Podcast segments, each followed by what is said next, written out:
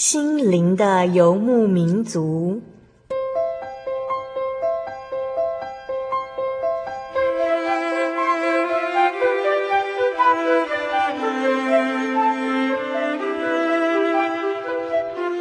在这个谁都不管谁的后现代社会里，每个人的心灵都是游牧民族。成长的过程就是寻找的过程。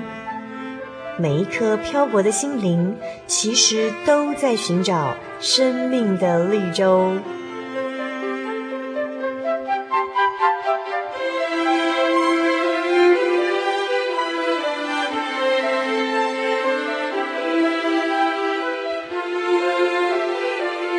本节目由真耶稣教会台湾总会制作，欢迎收听。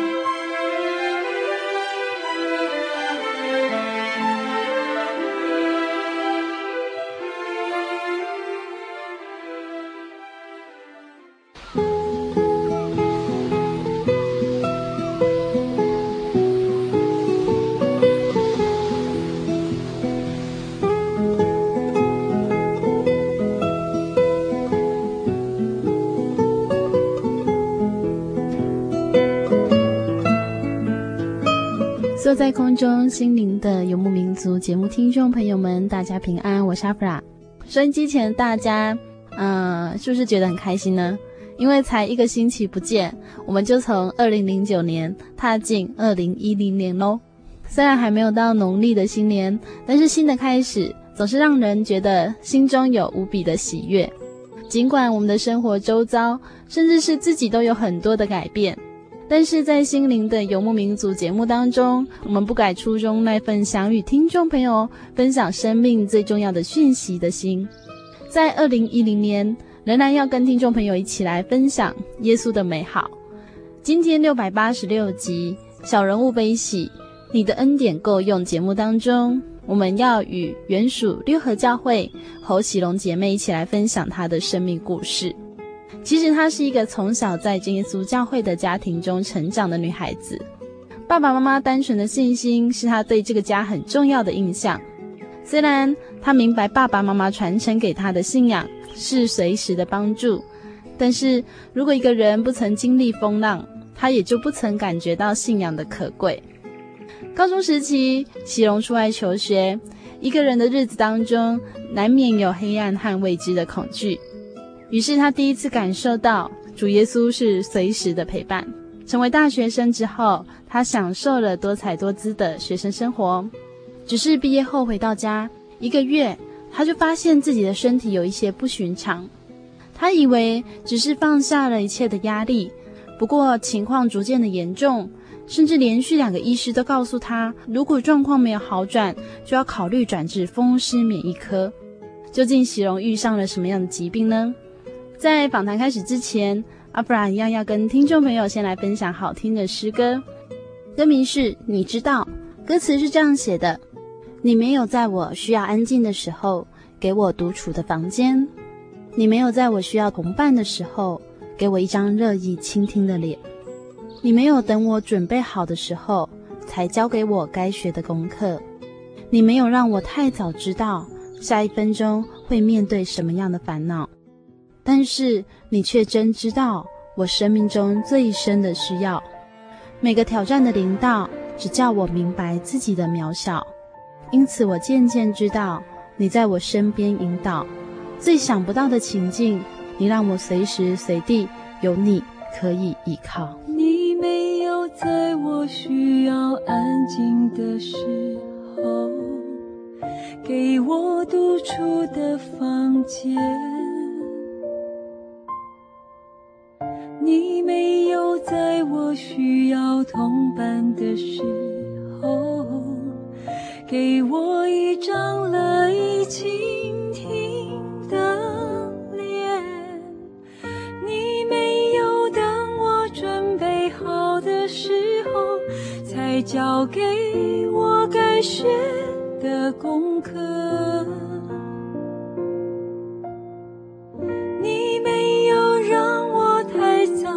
知道下一分钟会面对什么样的烦恼但是你却真知道我生命中最深的需要。每个挑战的领导只叫我明白自己的渺小因此我渐渐知道你在我身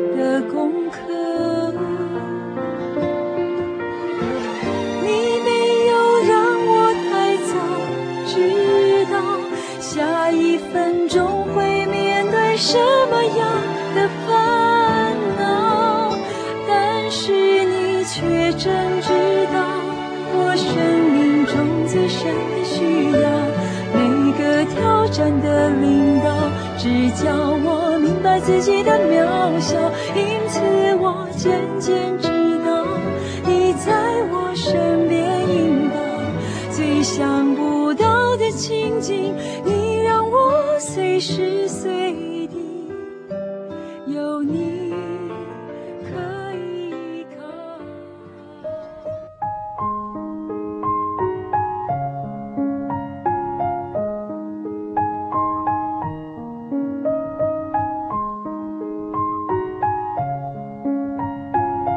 今天播出六百八十六集《小人物悲喜》，你的恩典够用。我们专访到的是六合教会侯喜龙姐妹，她在大学毕业之际，领到了毕业证书，也领到了从未期待过的重大伤病卡。从小认识耶稣的喜龙，该怎么面对身体疾病和信仰功课呢？在今天节目当中，我们将与喜龙一起来分享。先请喜龙跟所听众朋友打个招呼。各位听众朋友，大家好，我是喜荣。你现在在台南工作，然后你的家是在六合，对。那可以给我们介绍一下你们在六合的家吗？在六合家就是是一个很单纯、很淳朴的家庭啊。对啊，那我们就住在很乡下的地方。那我们家很大，家里的成员有爸爸妈妈，还有姐姐，还有我，还有弟弟。其实我从小就是在一个还蛮基督化的家庭长大。爸妈的那个信仰都很单纯，就是遇到很多事情的时候都会很直接就想想到要祷告，对啊。那我觉得从小就是这样子的环境下长大，所以你从小就被抱去受洗这样。对，所以你一出生就是一个真耶稣教会的信徒。没错。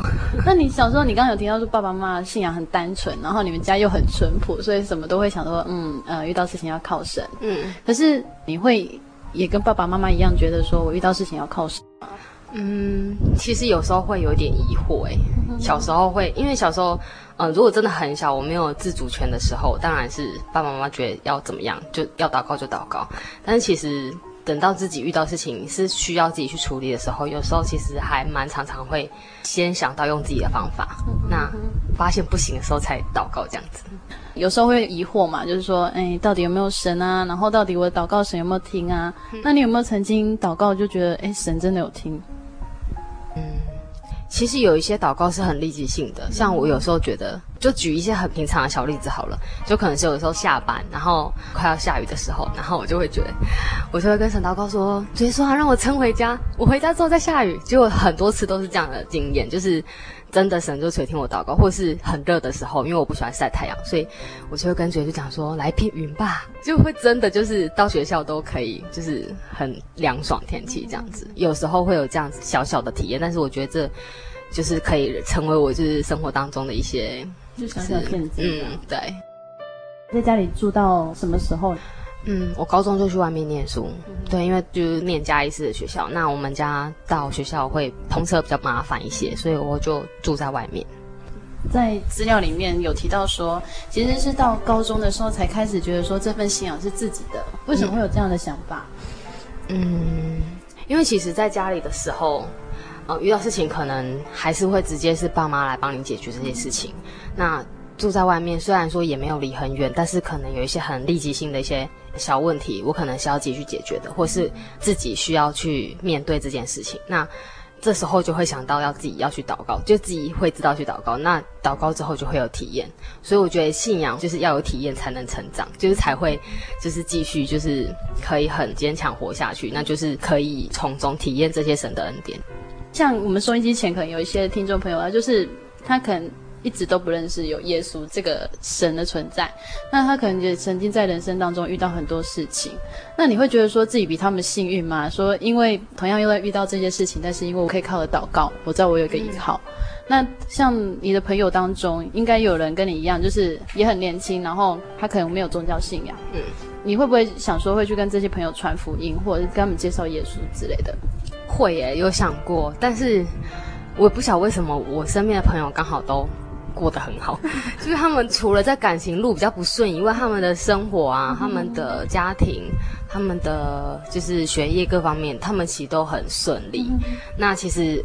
他们也都知道我有这样的信仰，所以他们其实觉得我有这样信仰很好，但是他们都没有兴趣要来就是听到了，因为我觉得对他们来讲，他们心没有想要寻求神的意思啊，因为他们平常本来也就没有在拜拜或什么，他们只是会想说，就是我反正我过得很好，我不要靠神，我自己可以过很好这样子。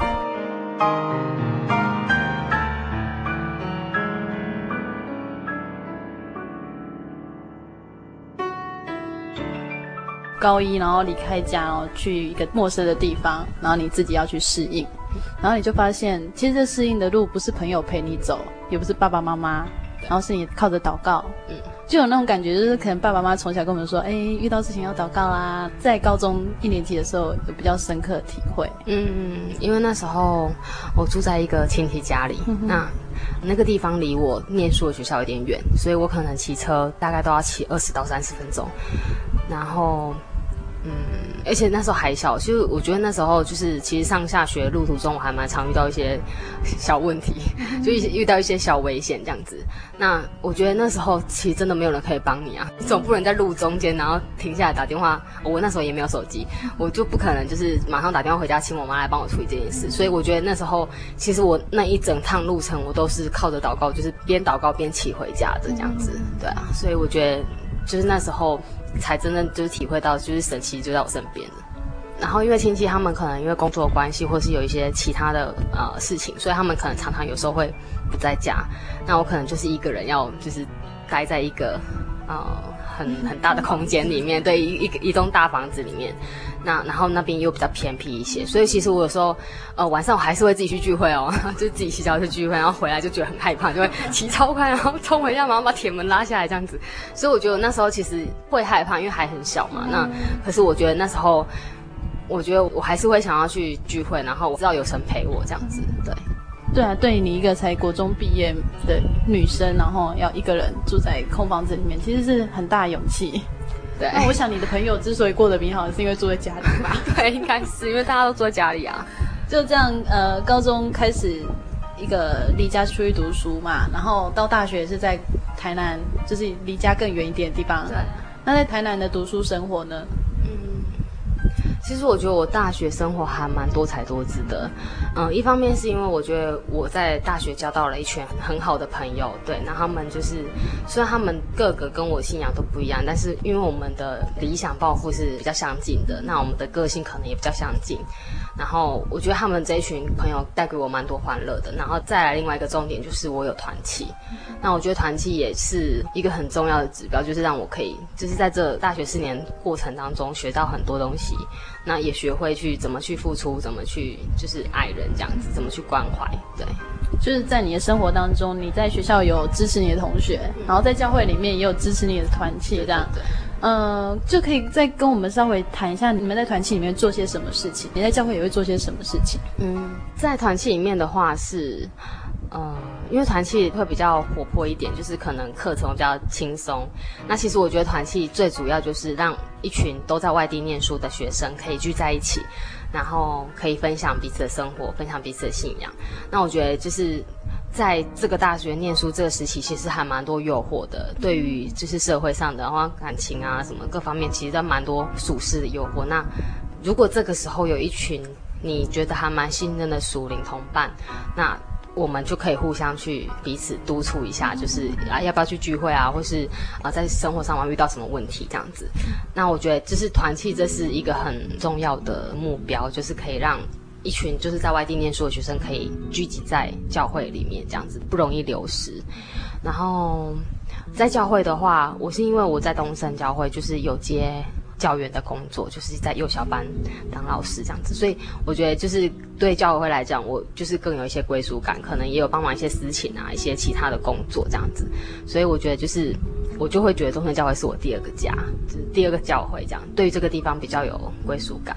你现在虽然已经毕业了，对，然后在工作，那你还是会遇到可能就是后来进来的一些学弟妹在团契，嗯，那你大概知道团契的聚会的时间吗？嗯，团契就是每个礼拜四晚上，嗯、因为我们那个团契比较特别，是它有三间学校，嗯、那有长荣大学、嘉耀科技大学，然后华一，嗯、那这三间学校可能。都会距离有点遥远，所以我们可能会有东升教会跟归人教会牧养，所以聚会时间有时候是在东升，有时候在归人。对，教会的信徒都还蛮关心这些外地念书的学生这样子。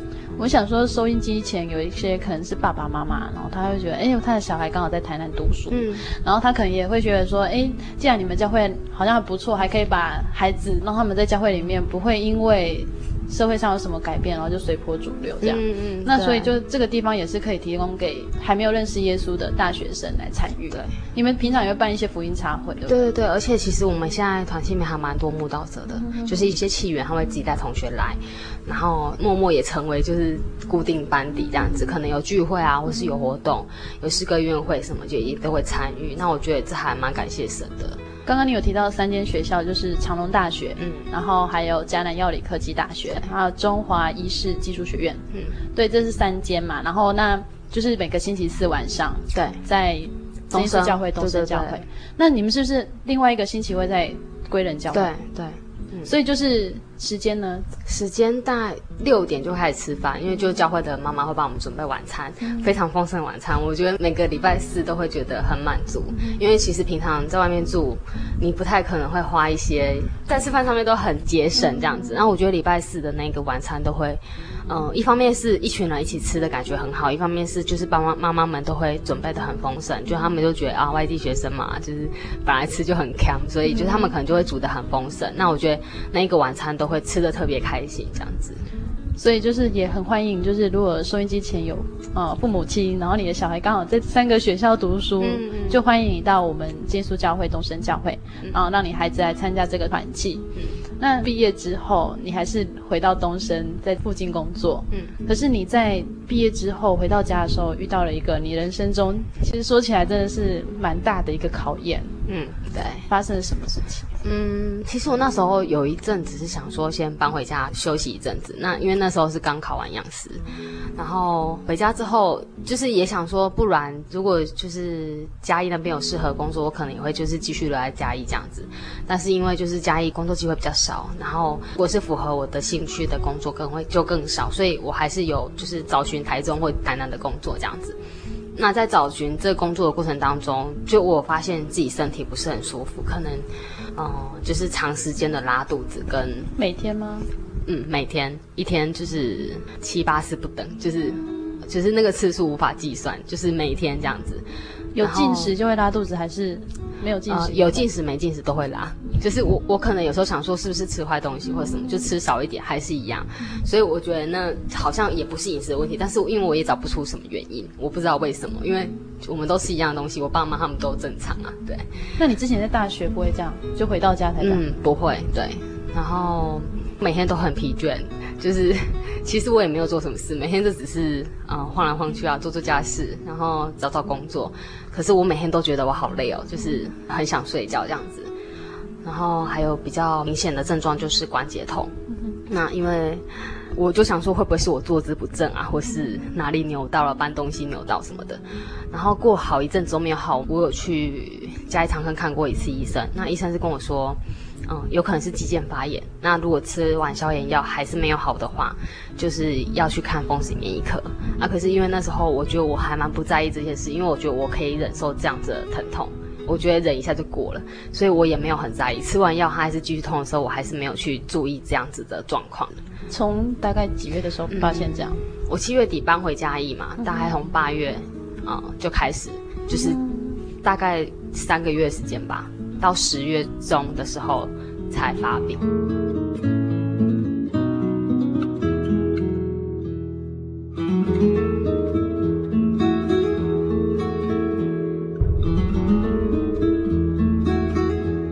好，我们先要来一起分享的是喜龙喜欢的诗歌。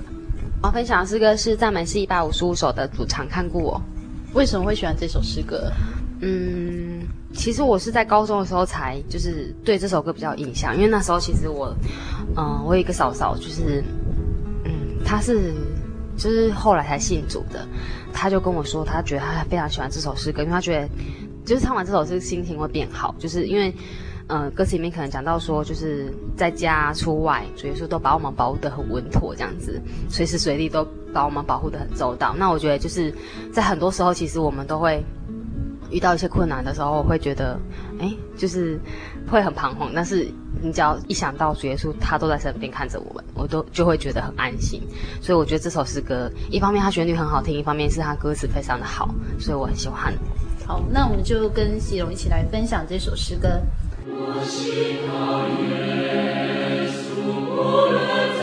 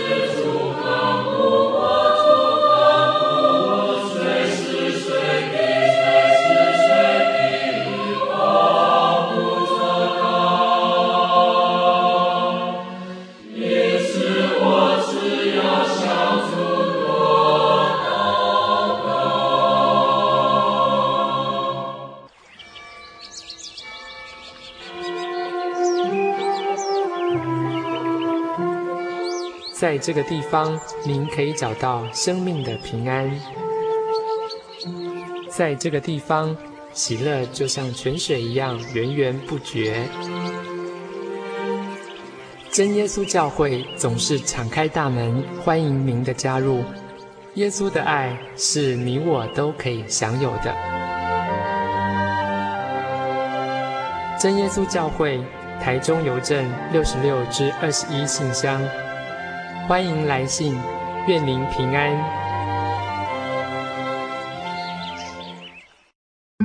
心独自在街上漫游，不知何往，寻寻觅觅却找不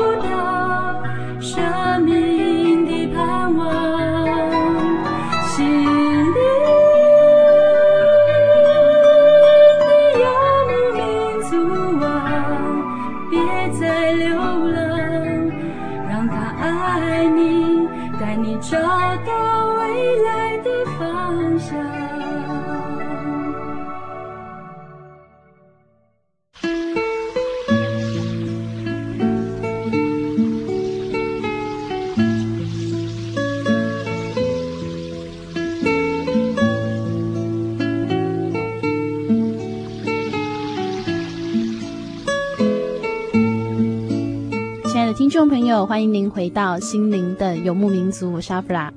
听见喜荣求学时代的生活，个人信仰的建立，他似乎一帆风顺，没有难以承受的愁烦。直到大学毕业回家，他发现自己身体状况有些异样，终于忍到不能再忍，到医院检查才得知自己竟然生病了，一个从来没有想过的疾病。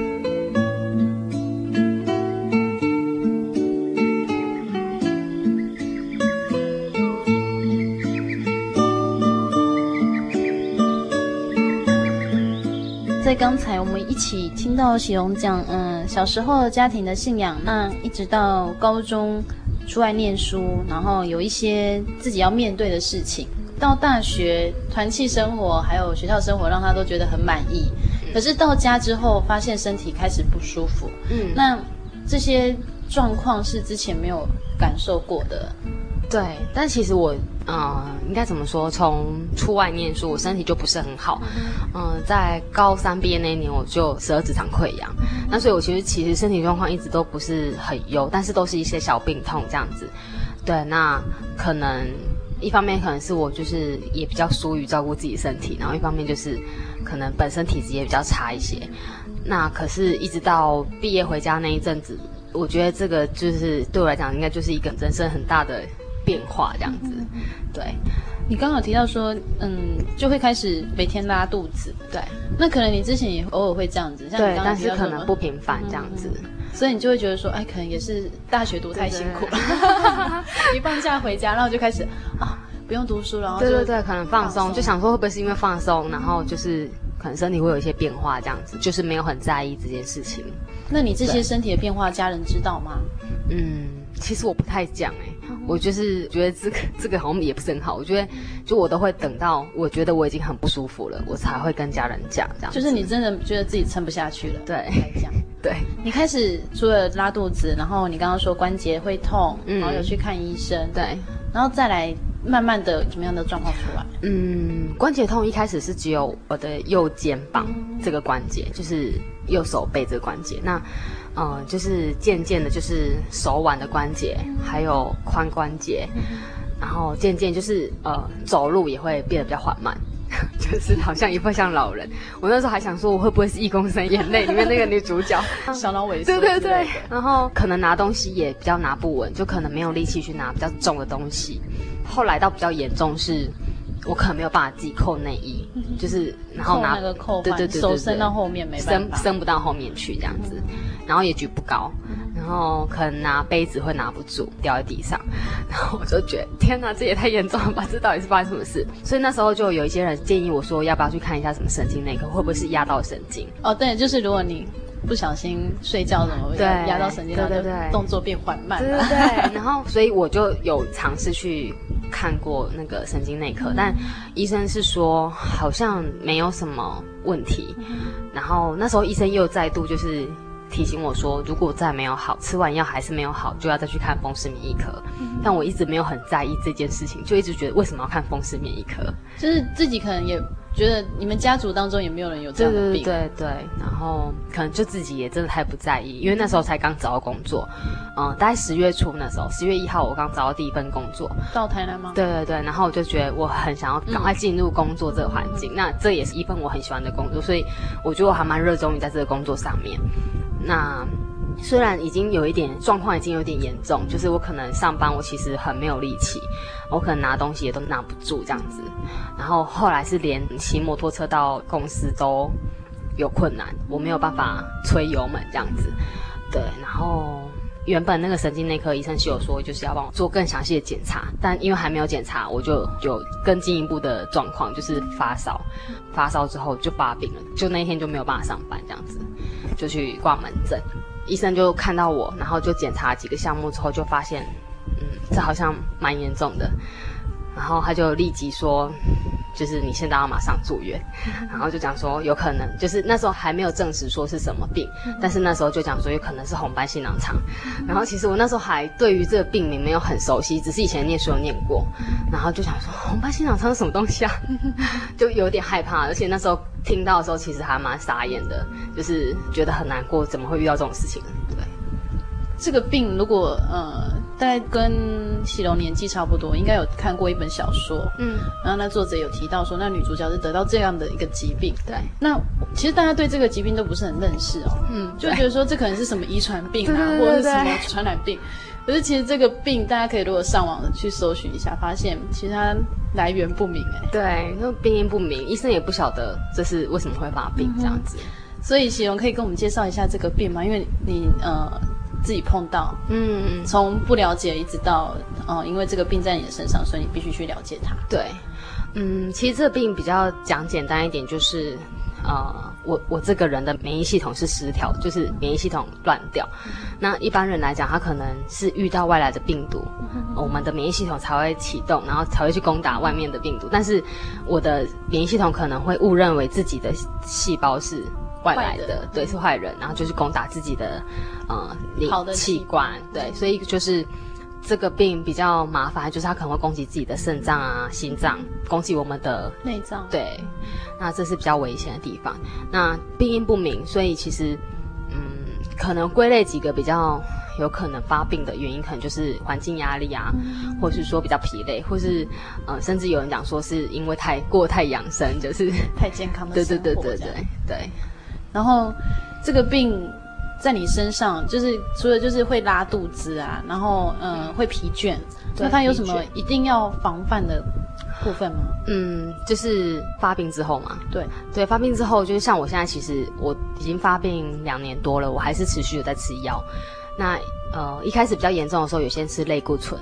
是先把病情压下来，那后来就是改吃，就是类固醇就停掉，就吃奎宁这样子。那医生意意思是说，就是即使已经很病情已经很缓和，还是要持续的吃这样子。那平常的生活，呃，作息要正常，呃，不能过太有压力的生活，然后不要就是晚睡什么，就是不要让自己的免疫系统。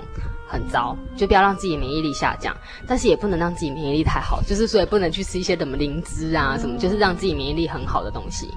然后还有就是。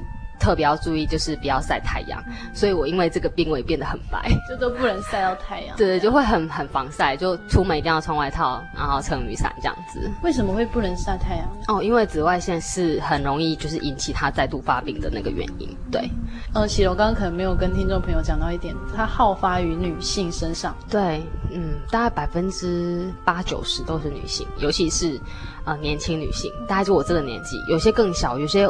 嗯，就是有一个病友的那个呃网站，他有一些更小，可能国小就发病，但是也有到四十几岁才发病的。那男性也有，只是非常的少。对。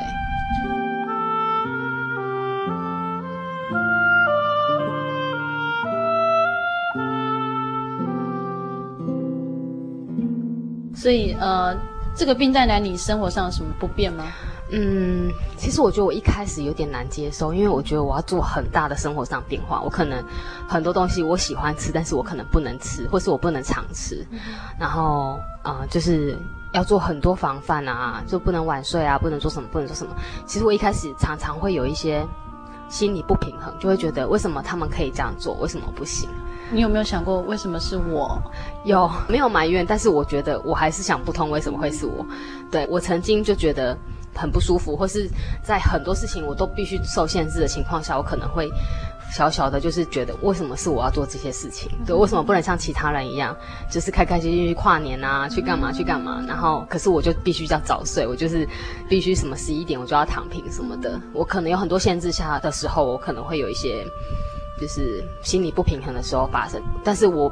就是从来没有因为这件事情埋怨过神，因为我觉得这一定是有神的美意。嗯、那那时候我刚发病的时候，其实我知道身边的人可能都会觉得我可能很难接受，所以他们都会用他们的方式安慰我。然后我觉得我最得到安慰的是，哦，有一个传道，他跟我讲说：“你看神这么爱你，他在你这个这么年轻的时候，他就让你知道你要学会保养自己的身体。嗯”就是我可能就会比其他跟我同年纪的人更去注意我的身体状况。其实这样换个角度想，这样其实也是真的，还蛮感谢神的这样子。真的，我听过一个传道人说，他说：“哎，我们所有的器官都要用到七老八十，就是可能要八十年这样。可是我们都很不珍惜，对对对，真的就是随便乱用的。对，不刷牙啦，然后熬夜啦，然后做什么啦，就是把自己搞得很累这样。嗯，那那个传道跟你勉励说，其实这样是你学会怎么去保养自己，就更注意自己的身体状况这样子。嗯”对，那其实我觉得我还是有过了一段还蛮自己的一段黑暗期，我就会一直觉得，呃，我可以继续健康活下去，因为这个病其实就是人家讲的，就是你就是这辈子就是这个病了。虽然我那时候会很开朗的、很乐观的跟大家讲说，哎，我有重大伤病卡，看医生比较便宜 之类的，但是其实我的另外一个内心的那种声音是，我这个病就是难道就一辈子就要这样吗？比如说可能会有一些生孩子的危险啊，然后。嗯，就是可能会有随时会发病，然后可能感冒也很危险，什么等等之类的。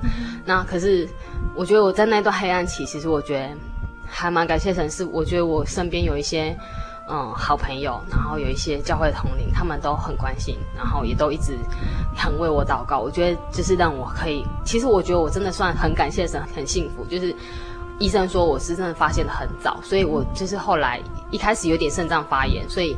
有吃类固醇，然后其实我吃类固醇的时候，我也很担心，我很怕我变胖，因为就会有一些效果，对对对，什么水牛肩啊、月亮脸之类的。然后我我觉得我真的很没有办法接受我变胖这样子，然后我也一直跟神祷告说我不希望变胖。那很感谢的就是没有，然后后来也很快就停药了。然后停药之后，就到现在就是一直都很健康，然后也没有什么再有什么其他的状况，那甚至会让旁边的人就是。有时候还会忘记我其实是个生病的人，这样。嗯、那我觉得这就是我觉得很感谢神的地方。对，其实呃，如果可以的话，应该在节目当中邀请到爸爸妈妈来谈谈他们知道你生病之后的感想。嗯，但是今天没办法。但是你有没有感觉到说你自己生病之后，其实爸爸妈妈在心里面也承受蛮大的压力？对啊，因为而且那时候发病的时候我在台南，所以他们其实很担心，但他们可能没有办法及时马上赶过来，所以我事后我听妈妈讲，就是讲说她听到的时候，她也不晓得该怎么办，她就只好祷告，就是赶快跪下来祷告。所以我就觉得，就是他们信心真的很单纯，他们就是在这种呃没有办法及时继续做些什么事情的时候，他们就是真的就是懂得祷告，就是求神带领这样子。对，这样提到说你有姐姐，还有一个弟弟。嗯，姐姐弟弟他们的反应是什么？知道你得到这个病的时候，应该都很震惊吧。然后因为那时候姐姐在台北念书，她就是没有办法就是下来看我或干嘛。因为那时候我住院，那我弟刚好在台南念书，所以他就有就是晚上可能来医院照顾我什么之类的。那我觉得是的确是让他们惊吓到，那他们可能也觉得就是。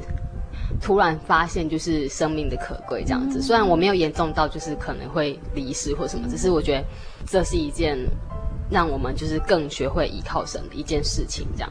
而且他们也会学会说更密集的手足之间的感情。对对对，就是随时祷告中就会想到你。对，嗯，好，呃，我们刚刚听到喜龙提到自己的病其实就是红斑性狼疮，那其实这个病好像其实在台湾真的还蛮多的。其实蛮多的啊，呃，严重的话是不是脸上还有身上会有一些斑？对对对对对，会有红斑这样。我还蛮幸运，我没有。对啊，就是喜龙真的完全看不出来。对。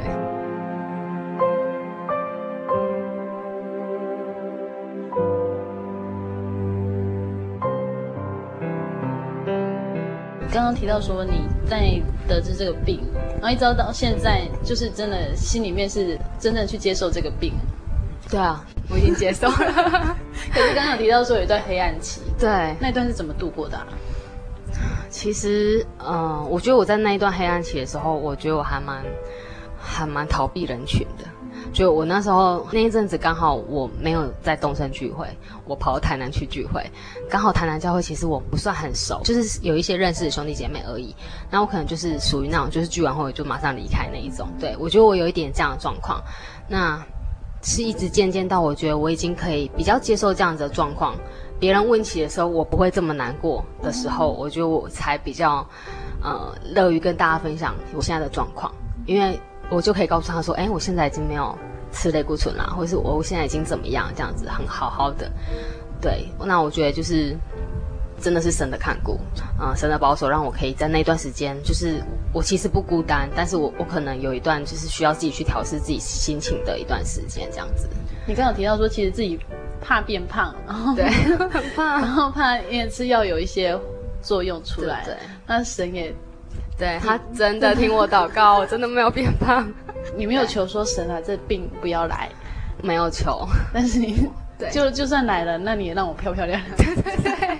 而且我那时候还想说，是不是因为我吃的剂量很少？但我问过，就是只要一吃，即使你只吃一小段时间，你还是会变胖。但因为我其实在吃了可能半年吧，对，就都没有变胖，非常好，感谢神。现在在收音机前听众可能就觉得说，嗯，怎么会得到这个病？真的说就是一个慢性病这样子，对，永远都不会离开你。但是怎么可以这样那么乐观去看待这样的生活？嗯。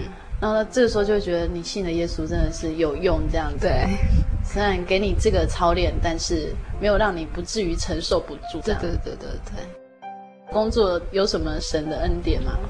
嗯，其实找工作，啊、呃，说顺利也不算，就是非常顺利。但是我觉得这其中也都有神的安排，这样子。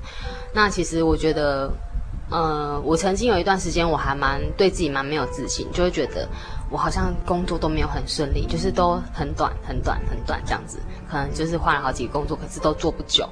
那我我也曾经怀疑过自己的能力，想说啊，是是不是自己能力太太差还是什么的这样子。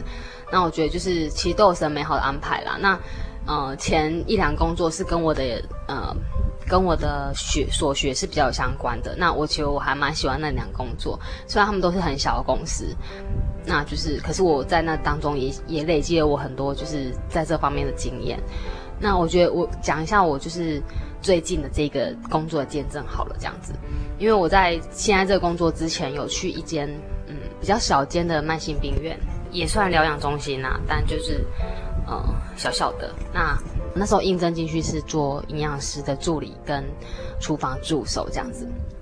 那我那时候应征进去，当然就很开心，因为感觉还蛮稳定的工作。然后我也很努力在做，很很积极，很努力学习。然后那时候，呃，一开始是他们是希望我可以帮厨房妈妈的忙，就是可能做一些比较精致的餐点，然后再加上可能营养师那边可能有些需要帮忙，我可以去学一些东西这样子。那可是因为他们就是自己呃内部的一些状况，他们没有应征过这样的职位，所以他们不太确认我的定位要在哪里。他可能就会觉得，哎。你这边也好也好，那边也好，这样子，那我觉得我就有一点就是处在不知道该做些什么好这样子的状态。那再加上就是那个厨房妈妈非常冷淡，就是都不太也不教我也不理我，然后我就会觉得很尴尬，我就站在那边就不晓得该该做什么好。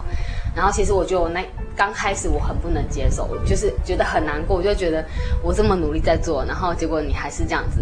举一个例子好了，我那一天就是有一次我就自己。做了一个那种凤凰卷，就是蛋皮包海苔，然后里面包肉什么的。然后因为他不愿意教我，所以我只好自己尝试。就就做完，就盐巴加太多，就很咸。然后他就在我面前，他吃了一个之后，就在我面前把那个东西吐掉。我就觉得我超级难过，我回家大哭，边骑边哭这样子，就觉得哦这么残忍这样。我那时候告诉我自己，我为了这份工作，我一定要坚持下去，就算再怎么难，我还是要继续做下去这样。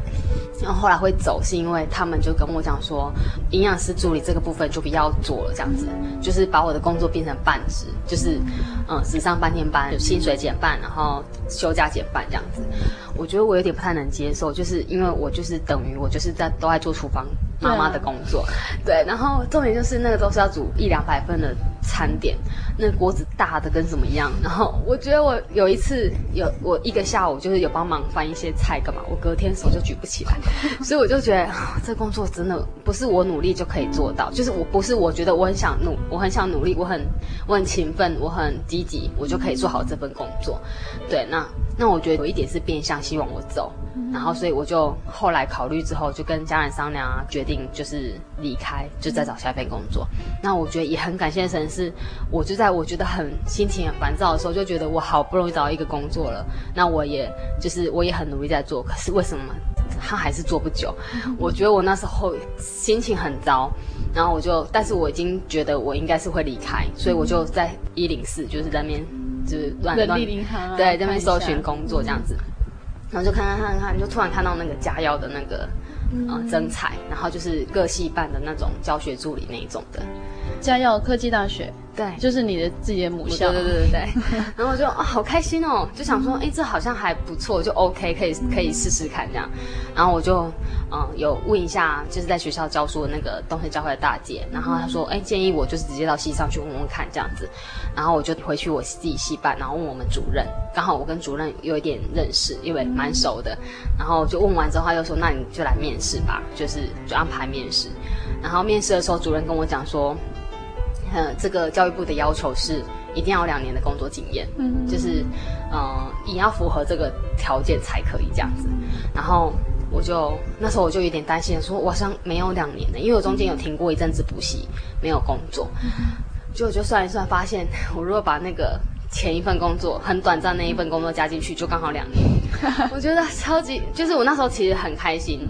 然后我就报上去之后。也果然就是面试就通过，就开始上班。那我在跟我的教会的朋友分享这个东西的时候，他就跟我讲说：“对耶，你没有如果没有去做那一份很苦的工作，就是那那些时数，对那些时数就你就会达不到这个要求。”那我就觉得，我听到的时候，其实我就觉得哦，真的，而且这现在这份工作又比原本那份工作好很多，然后就觉得哦，真的好感谢神哦，这这是千想万想想不到的东西，对，就是神都安排好，对。在你也算是把身体都调养好，就嗯，因为其实你现在住的地方离学校应该有一点距离，有一点距离。那如果像你之前这样的状况，可能啊，如果比较严重的时候还没治疗，没有办法，没办法骑车去上班。对对对。可是你现在就是状况也 OK，然后就这样可以去到比较远的地方工作。对对对。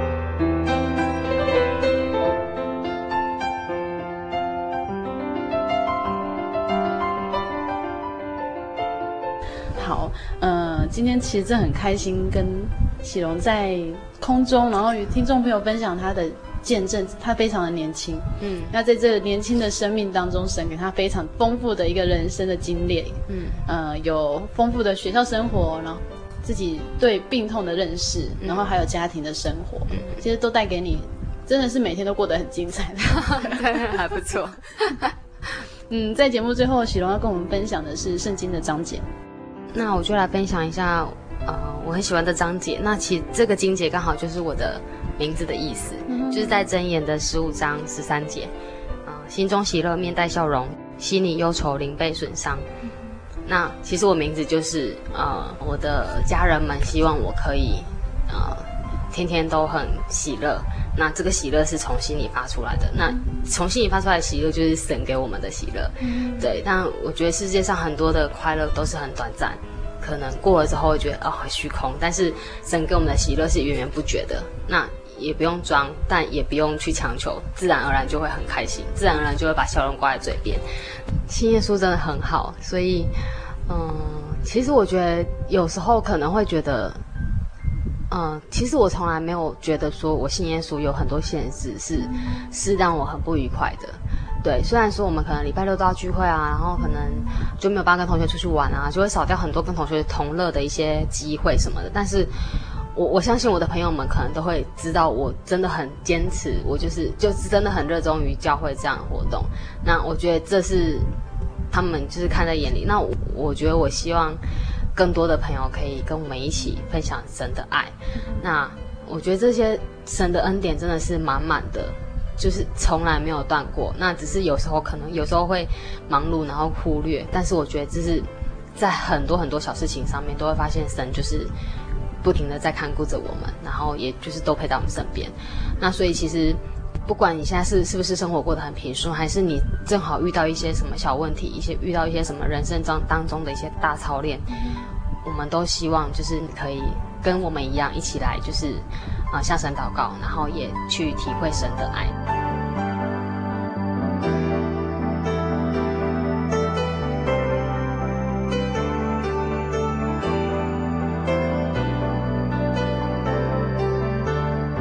在今天节目当中，我们于喜龙用着轻松的方式谈论他的生活、信仰和考验。亲爱的听众朋友，每个人身上总是背负着很多事情，不全然是快乐，也不一定都是难过。但令人微笑的画面好像都很短暂，好像也很容易被遗忘。为什么会这样呢？其实仔细想想，生命中不全然是被痛苦所填满，但是喜悦在这个时代中好像是这么的微不足道。阿弗尔在这里有一段很喜欢的圣经章节，要跟大家一起来分享。如果听众朋友您手边正好有圣经的话，欢迎您与我们一起来读这一段经节哦。旧约哈巴谷书，旧约哈巴谷书三章十七到十八节，哈巴谷书三章十七到十八节。虽然无花果树不发旺，葡萄树不结果，橄榄树也不效力，田地不出粮食。圈中绝了羊，棚内也没有牛。然而我要因神欢心，因救我的神喜乐。为什么阿布拉喜欢这段章节呢？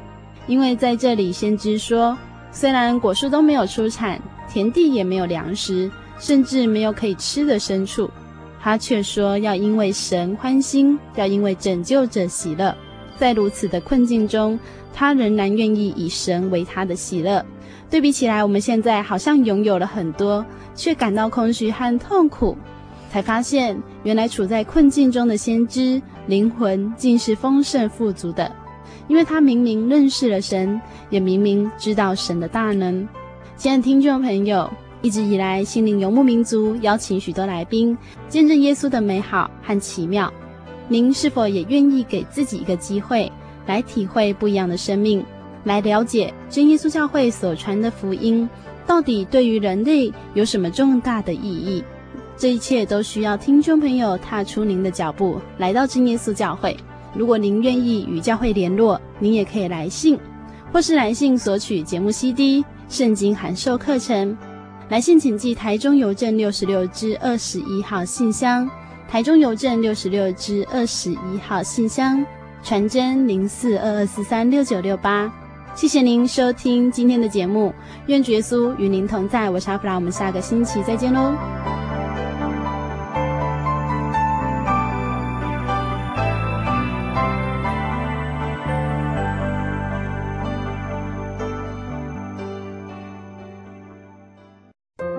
对圣经的道理好有兴趣哦，可是又不知道怎么入门呢？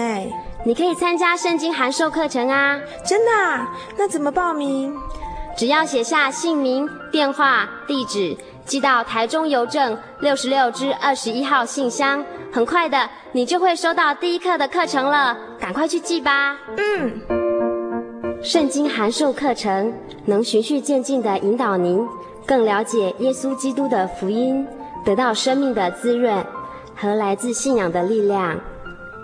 本课程完全免费，欢迎来信台中邮政。六十六至二十一号信箱，请注明参加函授课程。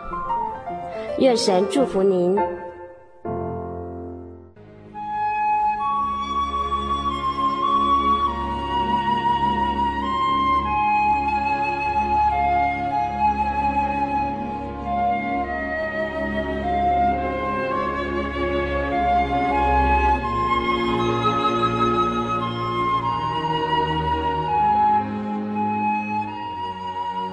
安息日是真神为人设立的，让人能纪念神的救恩，并得着身心灵的休息。在每个星期的最后一天，星期六，我们应当放下一周的劳碌，来到教会聆听福音，在诗歌、祈祷和彼此祝福的聚会里，安顿我们一周的疲惫。假如你想参加安息日聚会，欢迎您在每周六上午十点和下午两点踏进真耶稣教会的会堂，与我们一起共享这生命的饗宴。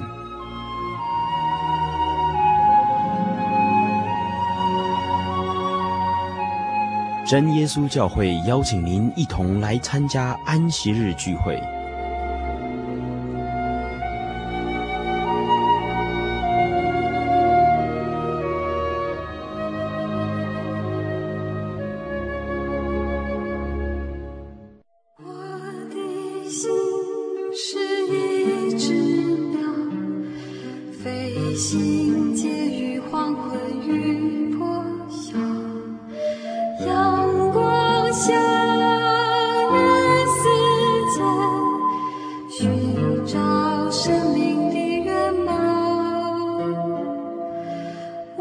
我是个游牧民族，游走在这异乡的小屋。